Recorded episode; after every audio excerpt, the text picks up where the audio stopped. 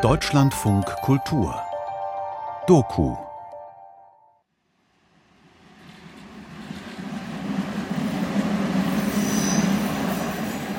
Ein Zimmer, 20 Quadratmeter groß. Zwei wackelige, schmale Schränke, ein in die Jahre gekommener Kühlschrank, ein kleiner eckiger Tisch, drei Plastikstühle. Unsere Rettung war das am Anfang. Aber voll die Rettung. Ja. Es ist Vormittag. Markus und seine Freundin Martina sitzen auf einem der beiden Metallbetten, die sie sich zum Ehebett zusammengeschoben haben, und rauchen. Sie sehen müde aus. Das Fenster steht weit offen, damit der Rauch hinaus kann. Winterkälte dringt ins Zimmer. Wo also, sind jetzt Ihre Sachen alle? Ich habe alles weggeschmissen. Alles. Und das also, waren ja drei Zimmer, hm. die voll waren mit Kindersachen und Möbel und was es nicht alles gab. Und ja, eine komplette Familie. Hm. Ne? Ein einzelnes Bett steht mitten im Raum. Das ist das von Letizia. Die ist 13 und in der Schule um diese Zeit. Eine Sammlung kleiner bunter Kuscheltiere bevölkert die geblümte Bettdecke. Ansonsten ist das Zimmer auffallend kahl. Entrümpelt. Ja, elf Jahre Beziehung, davon fünf Jahre noch allein gelebt. Das alles in einer Wohnung drin mit viel Geschichte. Da, ich habe ja zum Teil Kleider gefunden. Da hat ja noch die Letizia, war sie ein Säugling gewesen. Also Sachen, wo mal die Ayeli als Baby für mich gemalt hat und all so Sachen. Ne? Ein paar Fotos, zwei Kartons mit Habseligkeiten, zwei Flachbildschirmfernseher und jede Menge Erinnerungen. Das ist alles, was bleibt. Draußen. Vom Leben wohnungsloser Familien in Berlin. Ein Feature von Marie von Cook. Das ist Neukölln, unsere Welt, unser Spielplatz. Das Leben im Kiez ist geprägt durch die Vielfalt. Neukölln, weil ihr noch nie interessiert wart, hauen wir einfach raus, bis auch ihr es kapiert. Das ist Neukölln. Naja, es war halt mein Kiez. Im Sommer sitzt man sich hier draußen auf den Steinen, wo jetzt leider dieses Gerüst da ist. Und da habe ich auch immer in der Sonne gesessen, die Leute vorbeigelaufen, meine Kinder gewartet. Hier ist man eigentlich im coolsten Kiez, weil hier nirgendwo hat man so das Gefühl, so mal nicht in Deutschland zu sein. naja, hat sich jetzt aber eigentlich auch verändert eigentlich alles. März 2019. Markus Meyer steht neben mir im strömenden Regen auf der Sonnenallee, einer der Schlagadern von Berlin-Neukölln. Ein sympathischer Typ in Jeans und Kapuzenjacke, einen Ohrring im Ohr. 40 Jahre ist er alt, wirkt aber deutlich jünger. Die Hände hat er tief in den Taschen vergraben. Regen tropft ihm vom Kinn in den Kragen. Unsere Eltern hatten keine andere Wahl, außer hierher zu ziehen. Und jetzt sollen wir einfach raus, weil Yuppies mehr verdienen? Ja, ich hab's immer gehört und ich wusste das auch immer. Aber ich habe halt gedacht, mir passiert das nicht. Ich habe gesagt, mich kriegen die nicht raus, ich habe Anwalt, ich habe Rechte. Ja. Das ist Neukölln, unsere Welt, unser Spielplatz. Das Leben im Kiez ist geprägt durch die Vielfalt. Neukölln, weil ihr noch nie interessiert wart, hauen wir einfach raus, bis auch ihr es kapiert habt. Das ist Neukölln. Nein, da vorne ist schon dieses Dings, dieses Gerüst. Ja, und da habe ich gewohnt. Fast 17 Jahre. Das ist fast 17 Jahre. Seit fünf Monaten sind er und seine Familie jetzt wohnungslos. Der Gang hierher fiel ihm schwer. Er macht ihn trotzdem. Er will seine Geschichte erzählen, weil es vielen so geht, wie er sagt, aber kaum einer darüber spricht, aus Scham. Denn wer wohnungslos ist, gilt als lebensuntüchtig. Womöglich unterstellt man sogar Alkohol und Drogen. Kinder machen das Stigma noch unerträglicher. Deshalb haben wir seinen Namen und auch die Namen von Frau und Kind geändert und auch die aller anderen Wohnungslosen, die an diesem Feature mitgewirkt haben. Hier ist die Letizia geboren. Und sie war auch an dem Tag dabei, wo ich den Schlüssel abgegeben habe. Sie hat geheult. Sie hat gesagt, ja, aber da sind wir doch aufgewachsen und so. Und dann hat sie irgendeinen Zettel geschrieben, das weiß ich noch, da stand drauf, ich bedanke mich an alle hier in Berlin, wo zugelassen hat, dass eine Familie hier rausgeschmissen wird. Da hingehängt mit noch so einem Herzen. Das weiß ich noch. Naja, ich habe ihr halt gesagt, wir finden was Schöneres. Und ich, ich glaube, sowas mache ich nie wieder. also ich werde ab jetzt nur noch das versprechen, was ich auch 100% erhalten kann. Wir stehen vor einer der typischen Berliner Mietskasernen. Vierstöckig, hell verputzt, schmucklos.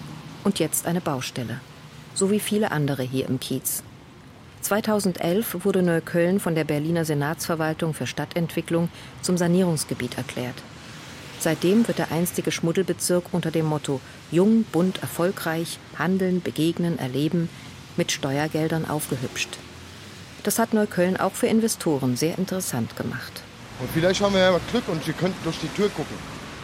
Was ich auch glaube, weil die Bauarbeiter eigentlich immer da sein müssten. Wir haben Glück. Die Tür steht offen. Kälte und der Geruch von nassem Zement schlagen uns entgegen. Durch das Treppenhaus des Vorderhauses kommen wir in den kleinen, stillen Hinterhof.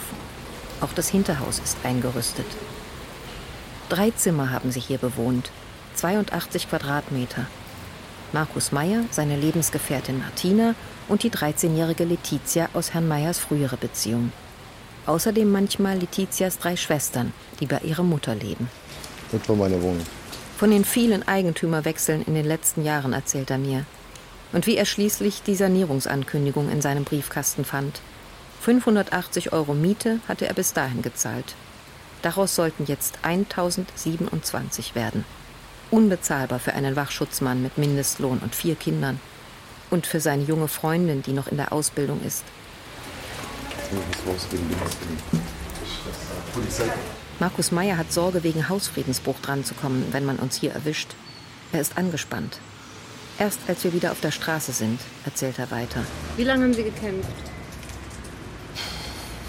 Zwei Jahre, drei Jahre, weiß ich nicht mehr. Die anderen Mieter geben ihren Widerstand bald auf. Die meisten ziehen aus. Familie Meyer blockiert fast zwei Jahre lang die Bauarbeiten. Auf Anraten ihrer Anwältin lassen sie keinen Bauarbeiter in ihre Wohnung. Was haben die gemacht? Die haben meinen Stromstrang durchgeschnitten. Ja, und dann haben sie aber gleich jemand geschickt, der hat so ein dickes Loch in meine Wand gebohrt. Und das haben die regelmäßig gemacht, sodass ich mich gar nicht mehr wohlgefühlt habe. Das war ja der Grund, warum ich dann meiner Freundin gesagt habe, hier geht das nicht, ich weiß nicht, was morgen kommt. Markus Meyer unterschreibt die Kündigung. Aber sie finden keine bezahlbare Ersatzwohnung. Ende Juli 2018 müssen sie ausziehen. Sie kommen provisorisch bei Verwandten unter, aber das geht nicht lange gut. Zwei Nächte können sie noch bei einer Freundin schlafen, dann, am 1. Oktober, sind sie obdachlos. Was macht man, wenn man plötzlich auf der Straße steht, noch dazu mit einem Kind? Die Obdachlosenunterbringung untersteht in Deutschland nicht dem Sozial-, sondern dem Allgemeinen Sicherheits- und Ordnungsgesetz, kurz ASOG. Dieses beinhaltet den Erhalt der öffentlichen Ordnung und die Gefahrenabwehr. Akut wohnungslose Personen sind in diesem Sinne vom Amt für Soziales in geeigneten Unterkünften unterzubringen.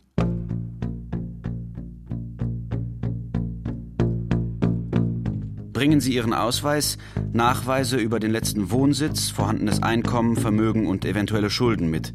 Außerdem einen Nachweis, dass Sie unfreiwillig wohnungslos geworden sind. Bitte beachten Sie, bei der Einweisung in Not- und Gemeinschaftsunterkünfte geht es in keiner Weise um die zur Verfügungstellung von Ersatzwohnraum. Die Einweisung soll nur eine aktuelle und zeitlich befristete Notlage beseitigen und ein sogenanntes zivilisatorisches Minimum gewährleisten. Das Allereinfachste, was zum Schutz gegen Wind und Wetter unentbehrlich ist. Es müssen gegebenenfalls auch weitgehende Einschränkungen der Wohnansprüche hingenommen werden. Ein Anspruch auf Unterbringung in einer bestimmten Unterkunft besteht nicht. Die Meyers suchen bei dem für sie zuständigen Bezirksamt Hilfe. Stehen da morgens mit meiner Tochter, so ohne nichts, wir hatten nichts, ne? stehen da und haben gesagt, wir werden heute Nacht auf der Straße schlafen müssen. Wir brauchen eine Notunterkunft oder so. da läuft ein völlig genervter Arbeiter von Reinickendorf, Wohnungsamt, an mir vorbei. Ja, müssen Sie kommen, wenn ein Termin da ist. Zwei Tage später soll er wiederkommen. Aber wo sollen sie denn inzwischen bleiben? Und wo schlafen mit dem Kind? Und dann kam der Sicherheitsdienst, Sie müssen bitte raus. Ich habe mal aufs Grundgesetz geschworen, mein Eid abgelegt. Aufs Grundgesetz, fürs Grundgesetz. Ja. Damals, bei der Bundeswehr. Also die Würde des Menschen und so weiter. Wir haben eine Notlage. Sie telefonieren herum. Dann fällt ihnen die Kirche ein. Die hilft. Eine Woche lang werden sie in einem Heim der Diakonie untergebracht. Von dort schickt man sie weiter, in die Teupe, weil man dort auf Familien spezialisiert ist. eine Einrichtung der GBWO, eines für Wohnungslose engagierten sozialen Trägers, in der es Betroffenen ermöglicht wird, in dieser Notlage wenigstens zusammenzubleiben. Die Teupe heißt so, weil sie sich in der Teupitzer Straße in Berlin-Neukölln befindet. Eine Glastür. Ein Wachmann betätigt den Türöffner. Hallo, guten Tag. Ich bin Frau Kauzor und ich bin Sozialarbeiterin. Frau Kauzor geht voran, durchquert erst eine Baracke, dann einen Hof. Auf dem Gelände gibt es außer dem Familienhaus auch noch ein Heim für Singles und eines für Alleinerziehende. Eine Suppenküche gibt es auch. Die Explosion der Mieten und der stetige Anstieg der Einkommensarmut tun ihre Wirkung.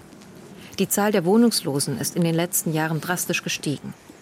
Wie viele es wirklich sind, ist nicht bekannt, denn die Politik hat bislang auf eine genaue Erfassung verzichtet. Schätzungen der Bundesarbeitsgemeinschaft Wohnungslosenhilfe gehen von etwa 1,2 Millionen Menschen deutschlandweit und einem Anstieg um 150 Prozent in den letzten fünf Jahren aus. Allein in Berlin sollen es inzwischen um die 50.000 Betroffene sein. Fast ein Viertel davon sind Familien mit Kindern. Wir sind beim Familienhaus angekommen. Ein dreistöckiger Betonriegel direkt am Schienenstrang der Ringbahn, die hier alle fünf Minuten vorbeidonnert. Schon seit 1931 ist dieses Gebäude ein Obdachlosenasyl. In der Weimarer Republik eigens als solches gebaut. Denkmalgeschützte Bauhausarchitektur. In Beton gegossene Geschichte deutscher Sozialpolitik. Okay, wundern Sie sich nicht, es gibt, es gibt bei uns Kameras im Treppenhaus. Die werden an die Pforte übertragen, weil wir eben hier im Haus keine Pforte haben. Das ist nur für die Sicherheit. Waren Wände und Möbel in den Anfangsjahren noch freundlich bunt, ist heute die vorherrschende Farbe grau. Jeder Anflug von Wohnlichkeit wurde vermieden. Wer hier ankommt, soll weg wollen. Das Treppenhaus ist riesig. Die alte Teupe wurde als Notschlafplatz für 480 Männer konzipiert. Jeden Abend drängten sich damals Massen von Bedürftigen vor den Türen und warteten auf Einlass. Der mittlere Hofeingang führt zum Warteraum. Vom Warteraum gelangt man zum Umkleideraum. Hier werden sämtliche Kleidungsstücke abgegeben, in Heißluftdesinfektionsapparaten ungezieferfrei gemacht und aufbewahrt.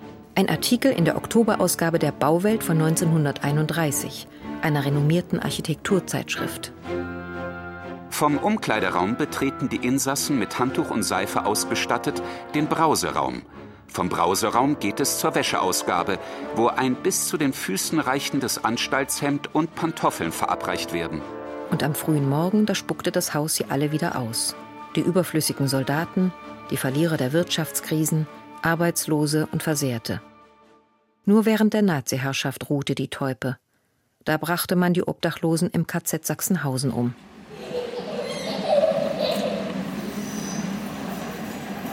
Heute parkt auf dem ersten Treppenabsatz eine große Herde Kinderwagen. Nach einer Studie der Uni Bielefeld glaubt fast ein Drittel der Deutschen, Obdachlose seien arbeitsscheu, hätten ihre Situation selbst verschuldet und sollten aus Fußgängerzonen entfernt werden.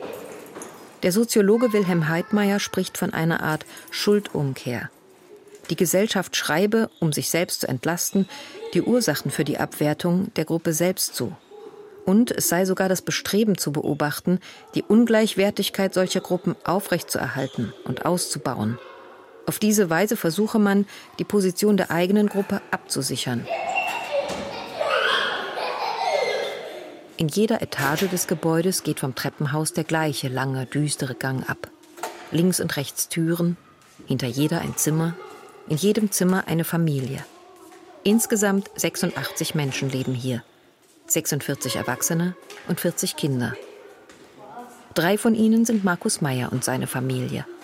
Also wichtig ist bei uns im Wohnheim, dass kein Alkohol konsumiert werden darf, auch nicht außerhalb des Hauses und dann alkoholisiert zurückkommen. Das ist auch nicht gestattet. Es dürfen keine Drogen konsumiert werden und wenn es zu Gewaltvorfällen kommt, dann führt das unmittelbar zur Kündigung. Eine wichtige Regelung ist, dass alle Personen, die bei uns wohnen, jede Nacht bei uns schlafen müssen. Das ist keine Regel, die wir uns ausgedacht haben, sondern das hängt zusammen mit der Finanzierung, die eben über die Tagessätze läuft. Das heißt, es ist leider nicht möglich, außerhalb zu schlafen, ohne einen Antrag zu stellen. Also irgendwie eine Woche Das Kind zu anderen Familienangehörigen schicken, um da zu übernachten, ist nicht ohne weiteres möglich. Genauso auch bei Ferienfahrten mit der Schule. Andersrum ist es auch nicht möglich, dass Gäste über Nacht im Wohnheim schlafen und bleiben. Das können wir leider gar nicht ermöglichen. Meyers bewohnen mit ihrer Tochter ein Zimmer im Erdgeschoss.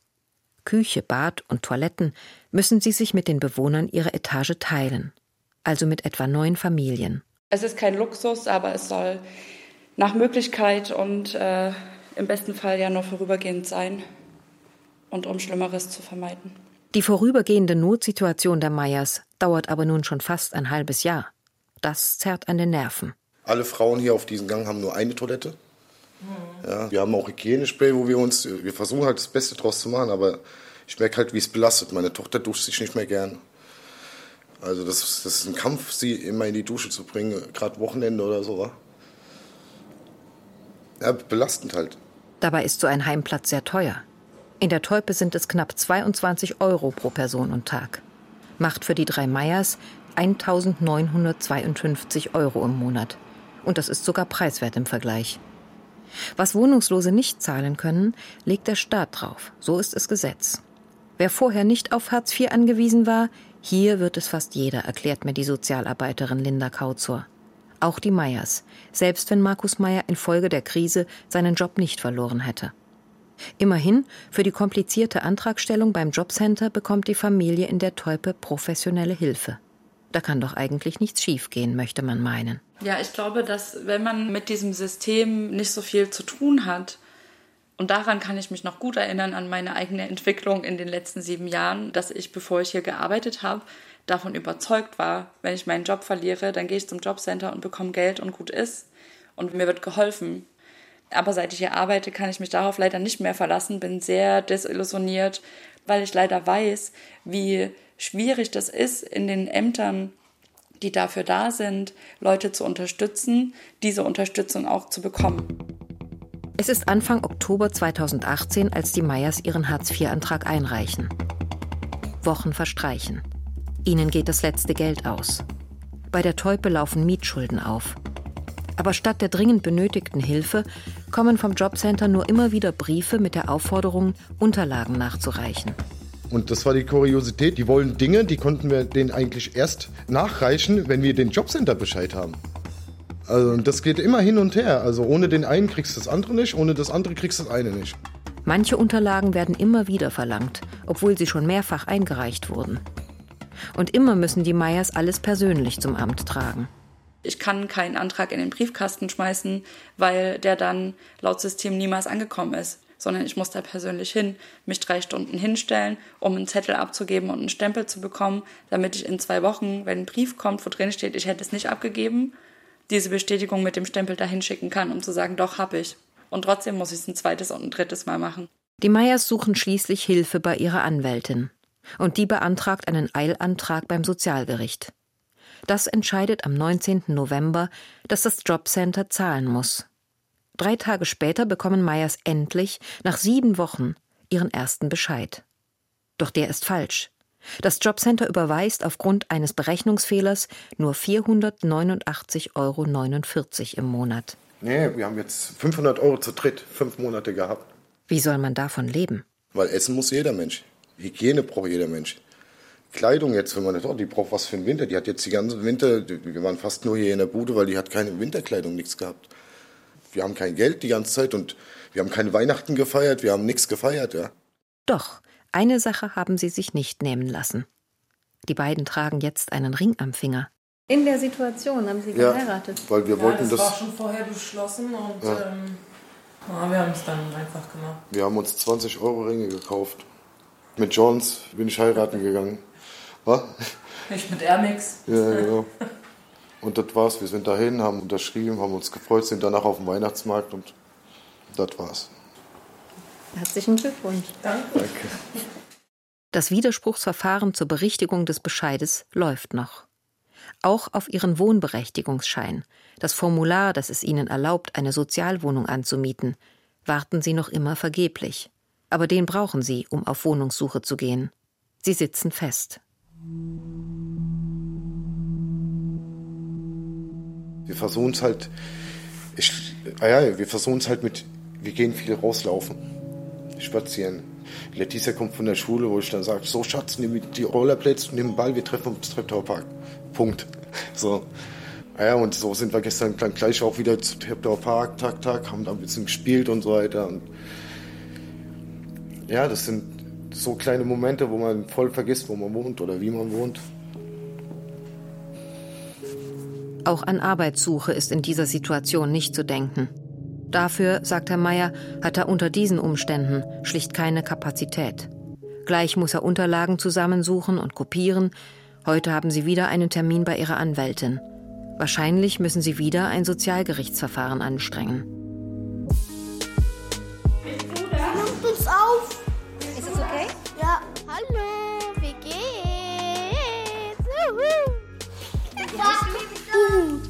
Ich bin zehn Jahre alt. Nein, ich bin 13 Jahre. Nein. Ich werde dieses Jahr elf. Ich bin zehn. Boah, das ist nicht gut. Ich werde 13 sein. Ich bin Larissa. Ich bin ähm, neun Jahre alt. Hallo. Rede mal du, Yusuf. Kapital Radikale! Junge, was willst du? Ich bin älter als du. Hat mir ein bisschen Respekt. Okay? Hast du verstanden? Hast du verstanden? Ich grüße Meldo, ich grüße Enno, der Fans von mir, die Rapper. Und ja. Larissa, komm, jetzt reicht, wir wollen spielen. Am Nachmittag, wenn die Kinder aus der Schule kommen, wird es laut in der Teupe. Die Zimmertüren öffnen sich, Kinder kreuzen von einem zum anderen, die langen Gänge und das Treppenhaus verwandeln sich in Spielplätze. Und auch die Erwachsenen kommen miteinander ins Gespräch. Die Erzieherin Dana schließt ihr Spielzimmer auf und auf dem Asphalt vom Haus wird gekickt. Die spielen Fußball und die, die verkacken Tore. Ich kratze ab. In den schmeißen. Ah, komm. Josef will mir etwas zeigen. Er läuft im Geschwindschritt vor mir her. Ein drahtiger Neunjähriger mit abstehenden Ohren und verwegener Zahnlücke. Ein Stück Fladenbrot in der Hand, von dem er immer wieder beherzt abbeißt. Bis zum Haupteingang führt er mich. Da vorne ist unsere Security. Und wenn es Hausalarm gibt, da kommt er. Ähm, bei uns waren schon zehn Hausalarms. Also bei uns, wenn man etwas kocht und das Geruch hochgeht, zum Beispiel so wie Pommes, er rennt immer. Weil wenn die denken, da ist Feuer, da könnte auch Feuer sein, deswegen die rennen immer. Und dann geht der Alarm wieder aus und dann, wenn immer noch Geruch gibt, geht es so weiter, bis der Geruch aushört. Aus Syrien ist er vor drei Jahren gekommen, erzählt er mir. Mit einem Schlauchboot fuhr er nachts übers Meer. Sechs Jahre alt war er damals. Seine Mutter gab ihn einem Onkel mit, als der Krieg über ihr Viertel kam. Für ihre eigene Flucht reichte das Geld nicht. Zwei Jahre hat er mit diesem Onkel und einigen Cousinen im winzigen Zimmer einer Flüchtlingsunterkunft gelebt. Keine gute Zeit. Dieser Onkel war nicht nett. Aber eines Tages, da stand die Mutter vor der Tür. Das war vor etwa einem Jahr und das Größte und Tollste, was er je erlebt habe, sagt Josef. Seitdem lebt er mit ihr hier in der Teupe. Ich bin in Deutschland, acht Jahre bin ich in Deutschland. Ich bin in? Deutschland drei Jahre. Drei Jahre. Und davor, wo wart ihr da? Wo kommt ihr her? Ich komme aus Bulgarien. Ich komme aus Rumänien. Und wie lange seid ihr in der Teupe? Drei Jahre. Zwei oder drei Jahre? Mit der ganzen Familie in einem Zimmer. Ja, In einem Übergangsheim, das als Notlösung gedacht ist. Ich frage Umut, das ist der kleine pummelige Neunjährige, der so brennend gern älter und respekteinflößender wäre, wie er das findet. man muss alles zusammen benutzen. Hier ist scheiße.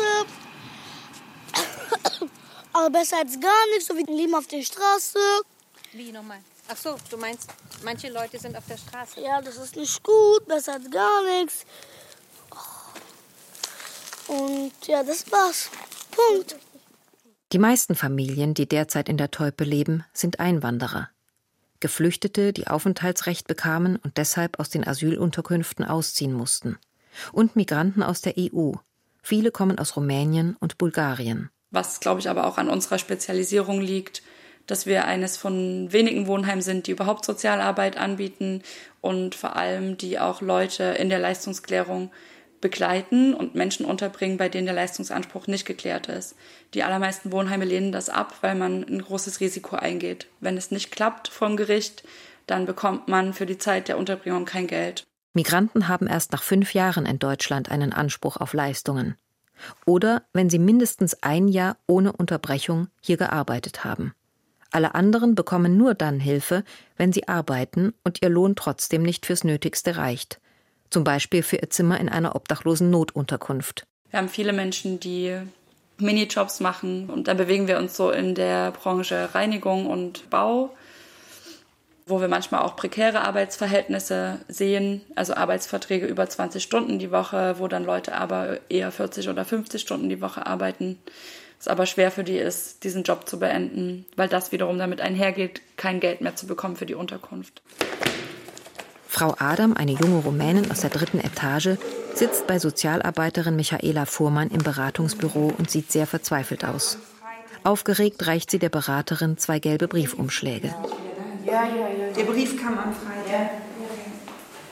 Ähm, ich muss das jetzt kurz lesen, dass ich es verstehen kann.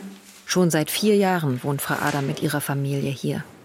Inzwischen ist ihre Tochter Rebecca acht Jahre alt und geht in die Schule. Ihr Sohn Martin ist drei und wurde hier in der Teupe geboren. Der Familienvater ist seit eineinhalb Jahren weg. Wir müssen uns damit auseinandersetzen, dass die Familien immer länger hier wohnen bleiben müssen. Und dass die temporäre Unterbringung in einer Notsituation von ein paar Wochen oder vielleicht auch ein paar Monaten dass es das nicht mehr ist, sondern dass es halt immer seltener wird, dass einfach eine Wohnraumvermittlung stattfinden kann. Allein in Berlin fehlen etwa 150.000 Sozialwohnungen. Aber das ist nur einer der Gründe. Frau Adam beispielsweise konnte fast drei Jahre lang gar nicht erst mit der Wohnungssuche beginnen. Denn jedes halbe Jahr musste sie von neuem ihr Recht auf Leistungen für Grundsicherung und Unterkunft vor dem Sozialgericht erstreiten. Jedes Mal ging es um die nackte Existenz.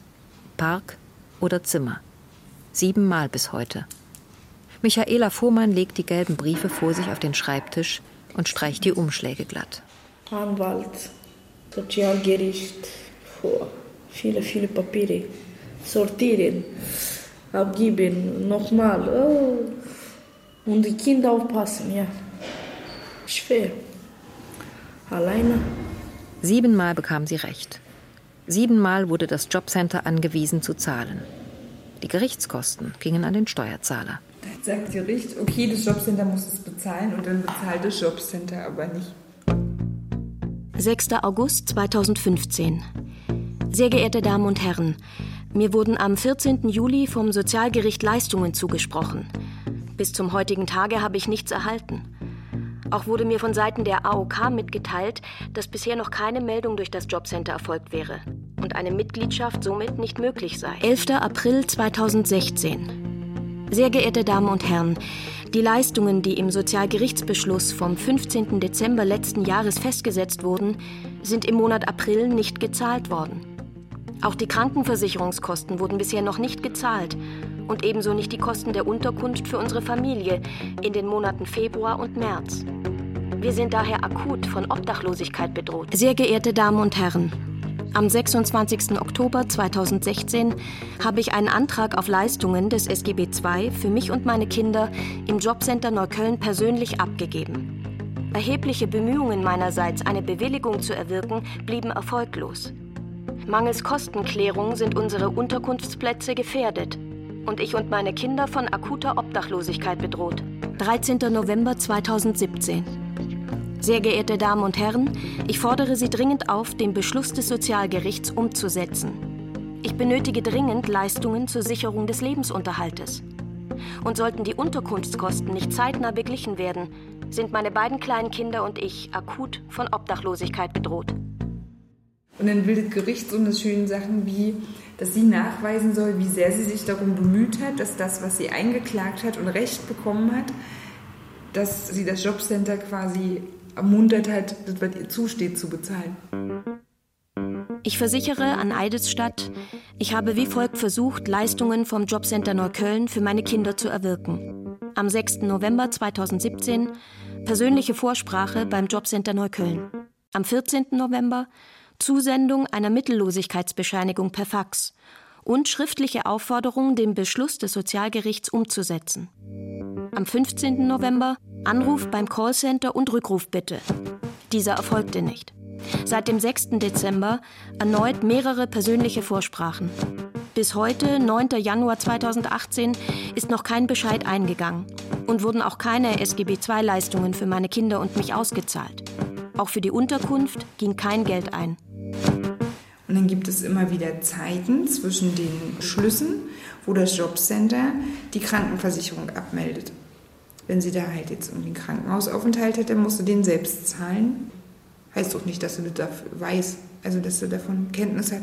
Und wie funktioniert das dann? Also so zum Beispiel eine Geburt? Deswegen oder? hat sie eine schlechte Schufa.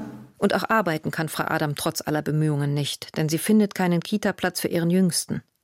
Die Sozialarbeiterin Fuhrmann gerät gehörig in Rage, wenn sie darüber nachdenkt. Ja, was ist Europa? Was ist das für eine Wertegemeinschaft? Was sind Menschenwert? Was ist Würde? Was ist Recht? Warum ist Frau Adam unter diesen Umständen nicht längst mit ihren Kindern nach Rumänien zurückgekehrt? Als ich sie das frage, schaut sie mich völlig verständnislos an. Bei Michaela Fuhrmann steigt der Puls. In unserer Ges Gesellschaft,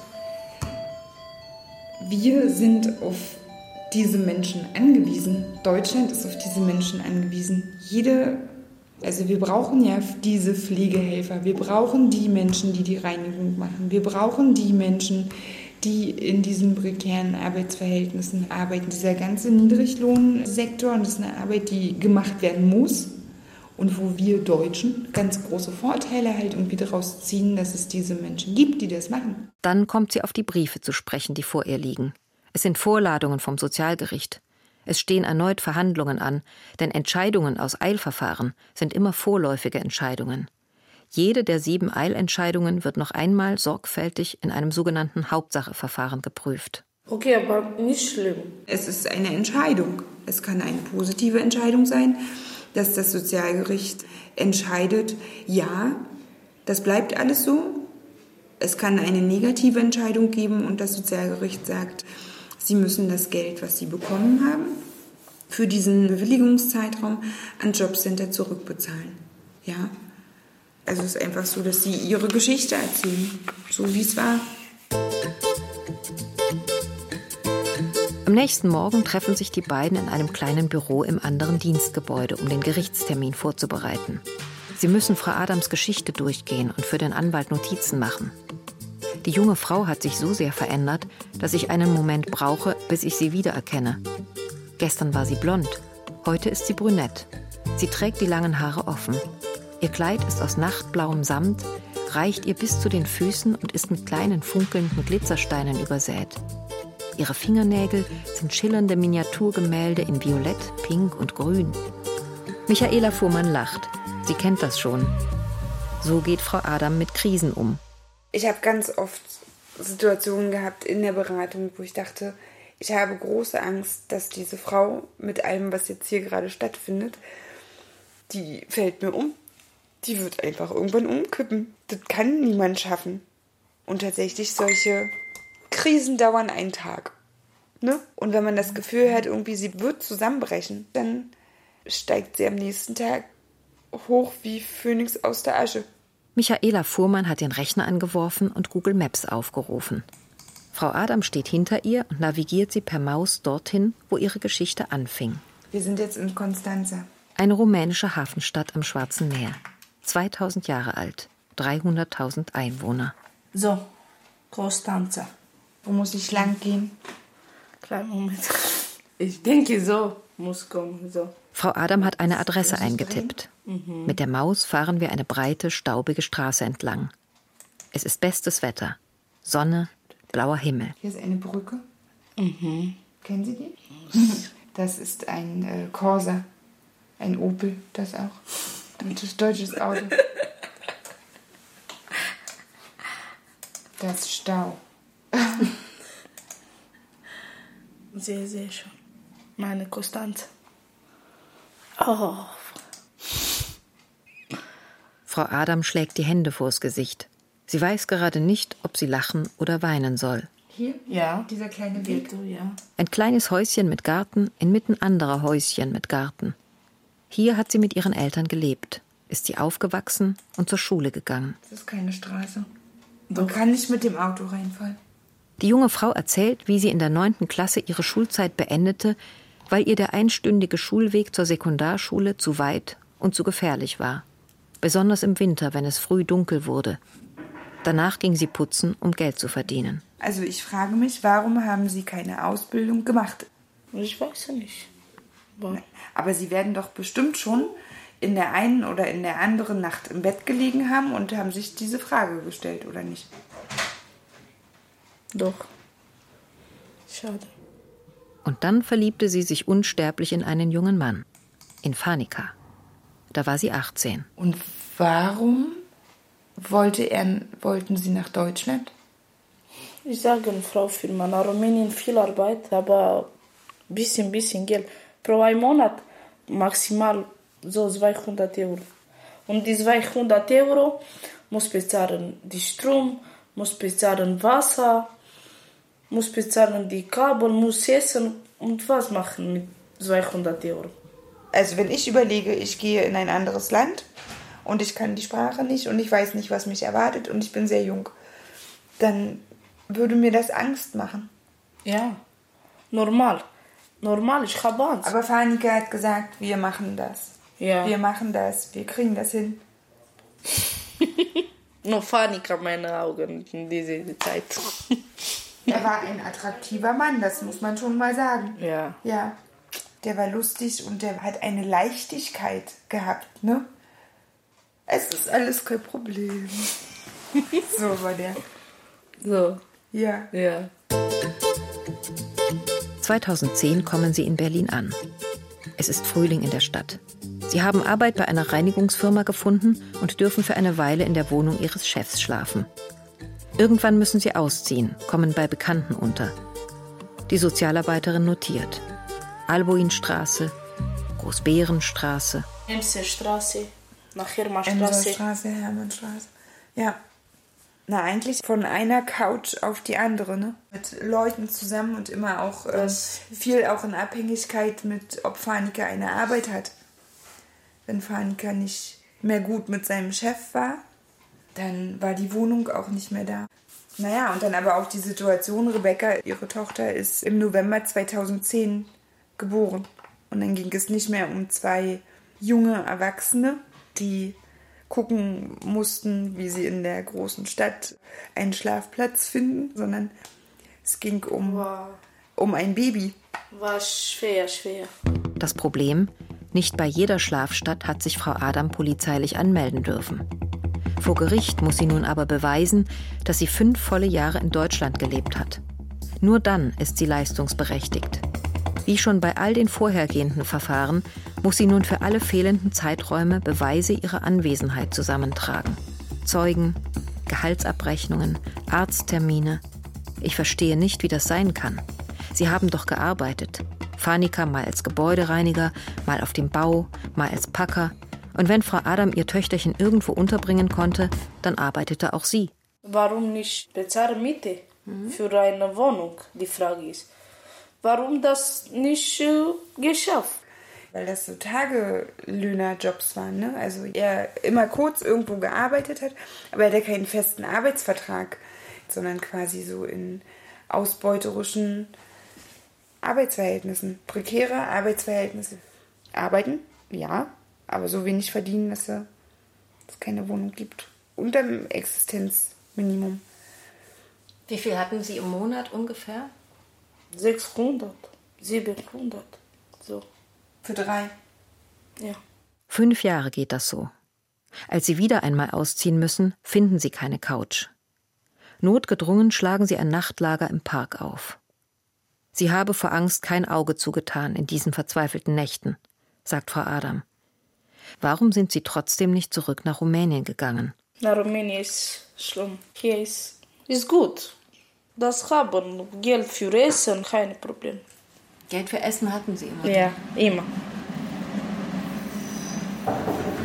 Gibt es denn Hunger in Rumänien? Kann das sein? Ja. ist schlimm. Frau Konstantin aus der dritten Etage. Auch sie ist Rumänin. Sind Tage, wann hast du keine Brot?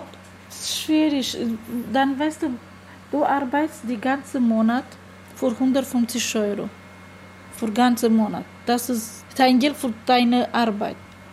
Und für 150 Euro du kannst du lieb vielleicht drei, vier Tage. Ich habe meine Schule gemacht, die 9., 10., 11. Klasse. Viele Tage kann ich nicht äh, Ticket für Bus zu gehen zur Schule. Und war schwer. Winter, keine Jacke, keine richtige Schuhe. Und gehst du so zur Schule? Ich habe gesagt, ich gehe zur Schule, ich will etwas machen weiter. Verstehst du? Abitur hat sie gemacht, trotz allem. Und Marketingkauffrau gelernt. Seit eineinhalb Jahren sitzt sie jetzt hier fest. Ihr Mann ist eigentlich Berufsmusiker. Jetzt arbeitet er als Reinigungskraft im Schichtdienst.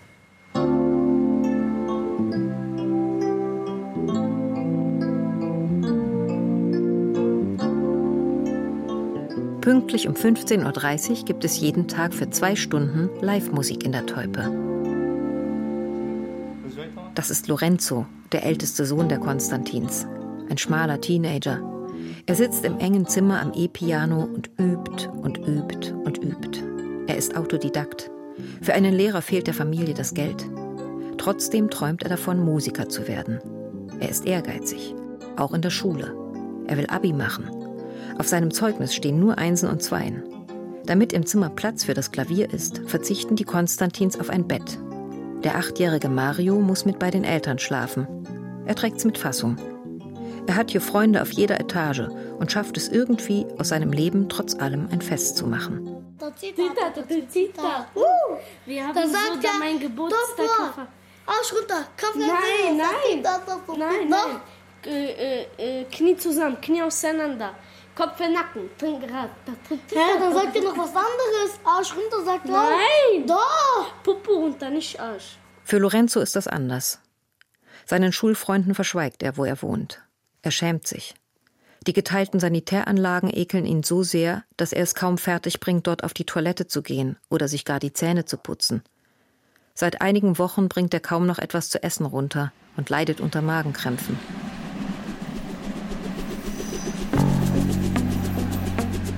Bei den Meyers herrscht Feststimmung. Heute ist endlich der berichtigte Jobcenter-Bescheid angekommen und mit ihm das Geld, das fast ein halbes Jahr lang existenziell fehlte. Mit dreimonatiger Verspätung holen sie nun für Letizia Weihnachten nach. Sportschuhe bekommt sie und einen Trainingsanzug. Denn Letizia will aufs Sportgymnasium und muss trainieren. Ja, die hat sich gefreut. Also, wie immer. Hm. Erstmal so bescheiden und dann sieht man aber, wenn sie alles einpackt, hat überall fotografiert, was er gekriegt hat und so weiter. Und auch der Wohnberechtigungsschein ist eingetroffen. Endlich können sie mit der Wohnungssuche beginnen.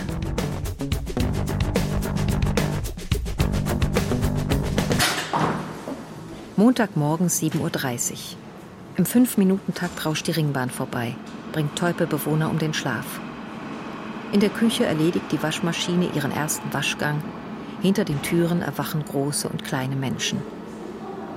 Die Kinder brechen in die Schule auf und im zweiten Stock öffnet der Sozialdienst seine Türen. Michaela Fuhrmann fährt den Rechner hoch. Kurz nach neun klopft Frau Konstantin an die Tür. Übers Internet hat sie sich auf mehrere Wohnungen beworben. Seit eineinhalb Jahren ihr tägliches Tun. Diesmal hat sich ein Vermieter zurückgemeldet. Jetzt müssen ihm die nötigen Papiere zugeschickt werden. In Reinickendorf. Und da haben sie auch geguckt wegen der S-Bahn und dem Weg, dem Arbeitsweg von ihrem Mann? Nein. Eine Stunde müsste er fahren zu seinem Job, quer durch die große Stadt. Aber das ist völlig egal. Die Miethöhe ist das einzige Kriterium, das zählt. Für ihre vierköpfige Familie gestattet ihr das Gesetz nicht mehr als 90 Quadratmeter und 816,48 Euro kalt. Solche Wohnungen sind rar. Ihr Zimmer in der Teupe kostet das Dreifache. Frau Konstantin hat kaum Hoffnung. Ihre Nationalität und ihr Status als Wohnungslose haben seit eineinhalb Jahren jeden Vermieter abgeschreckt. Rumänen werden hartnäckig mit Problemhäusern und Sozialbetrug in Verbindung gebracht. Dabei sagen Statistik und Migrationsforschung etwas völlig anderes. Rumänen, nach den Polen die derzeit größte Einwanderergruppe in Deutschland, sind gut integriert. Nur sieben Prozent von ihnen beziehen Hartz IV. Wir müssen das sofort machen. Heute Nachmittag sind die Wohnungen weg. Gegen Mittag taucht Frau Adam im Sozialarbeiterbüro auf.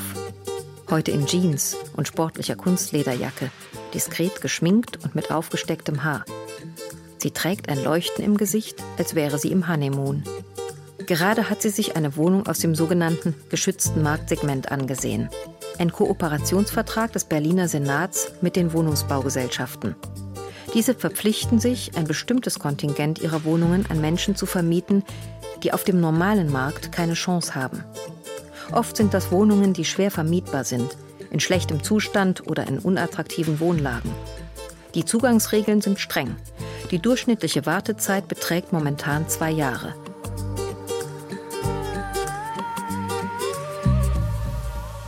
Sie waren aufgeregt. Und wie war die Wohnung? War schon. Aber muss äh, renovieren. Aber war, war schon. Ist sehr, sehr groß. Sehr groß? Mhm. Wie viele, ist, wie zwei viele Zimmer? Zimmer halb. Hm? Eine Küche, eine Dusche und eine Korridor gehen rein. Und Balkon, wow, die Balkone. War, war schon. Cool. War, war schon Frau.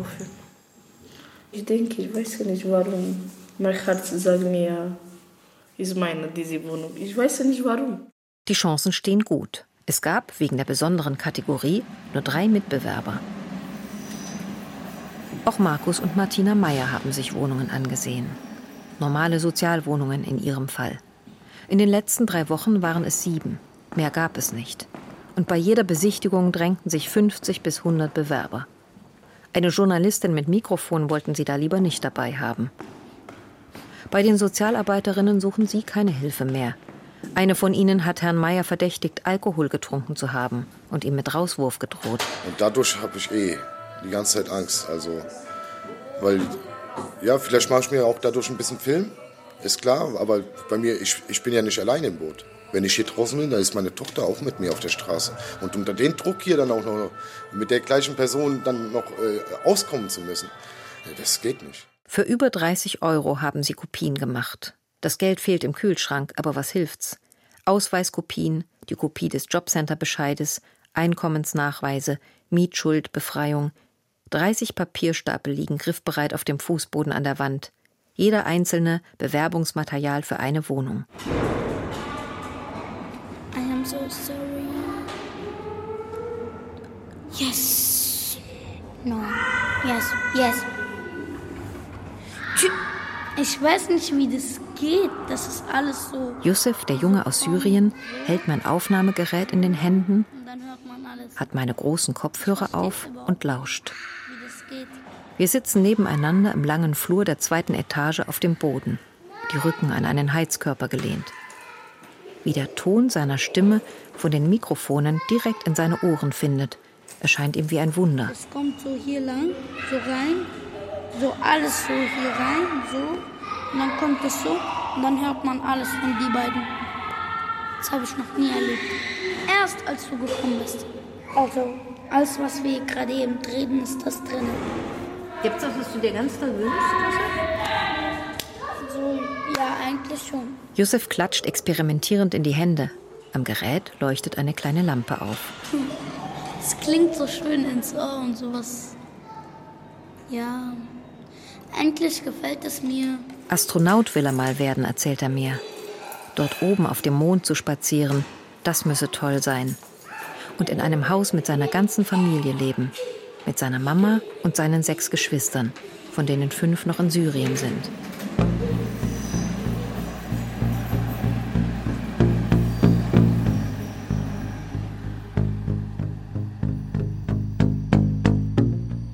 Zwei Wochen später bin ich wieder in der Teupe.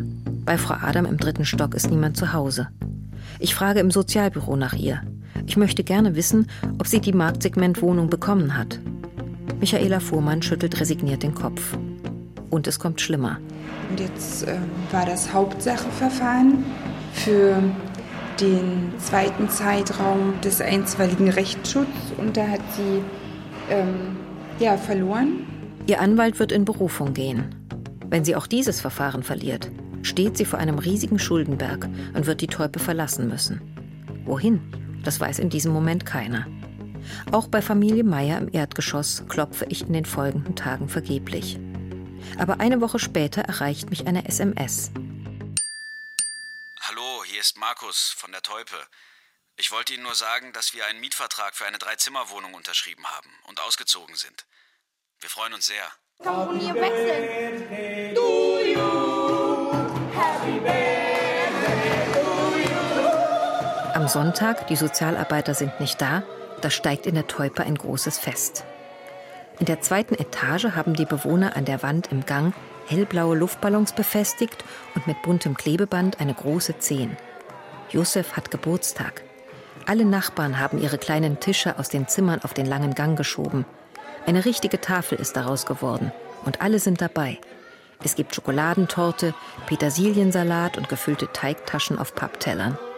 Der strenge Geruch aus den Toiletten gerät fast in Vergessenheit. Josef trägt ein Knochenmannkostüm und sieht sehr glücklich aus. Er hat ein Mikrofon bekommen, golden und mit eingebautem Lautsprecher und einem Stimmverzerrer.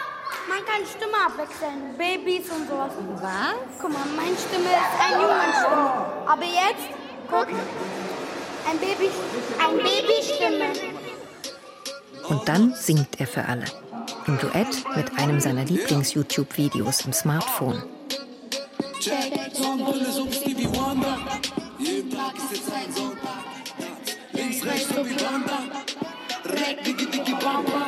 Mit der Gang in der Minibar.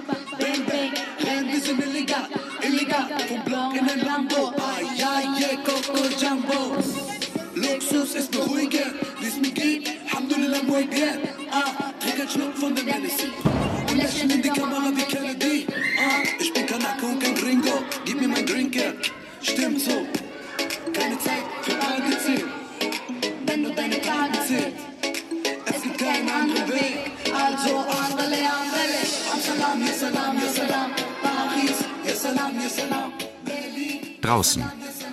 Leben wohnungsloser Familien in Berlin. Ein Feature von Marie von Kuck. Es sprachen Sigrid Burkholder, David Formweg und Robert Dölle. Ton und Technik Ernst Hartmann und Hanna Steger. Regie Beatrix Ackers. Ich habe das Jobcenter Berlin um eine Stellungnahme gebeten, aber bis zum Zeitpunkt der Produktion keine Antwort erhalten. Hallo, hier ist nochmal Markus. Das Jobcenter hat leider immer noch kein Geld überwiesen. Wir schlafen in der leeren Wohnung auf dem Boden, haben nichts außer Angst, die Wohnung wieder zu verlieren, wenn die Miete nicht überwiesen wird. Ich habe wieder Kontakt mit meiner Anwältin aufgenommen, denn so wie es aussieht, müssen wir uns unser Recht wieder vor dem Sozialgericht erstreiten. Eine Produktion des Deutschlandfunks mit dem Rundfunk Berlin-Brandenburg und dem Südwestrundfunk 2019.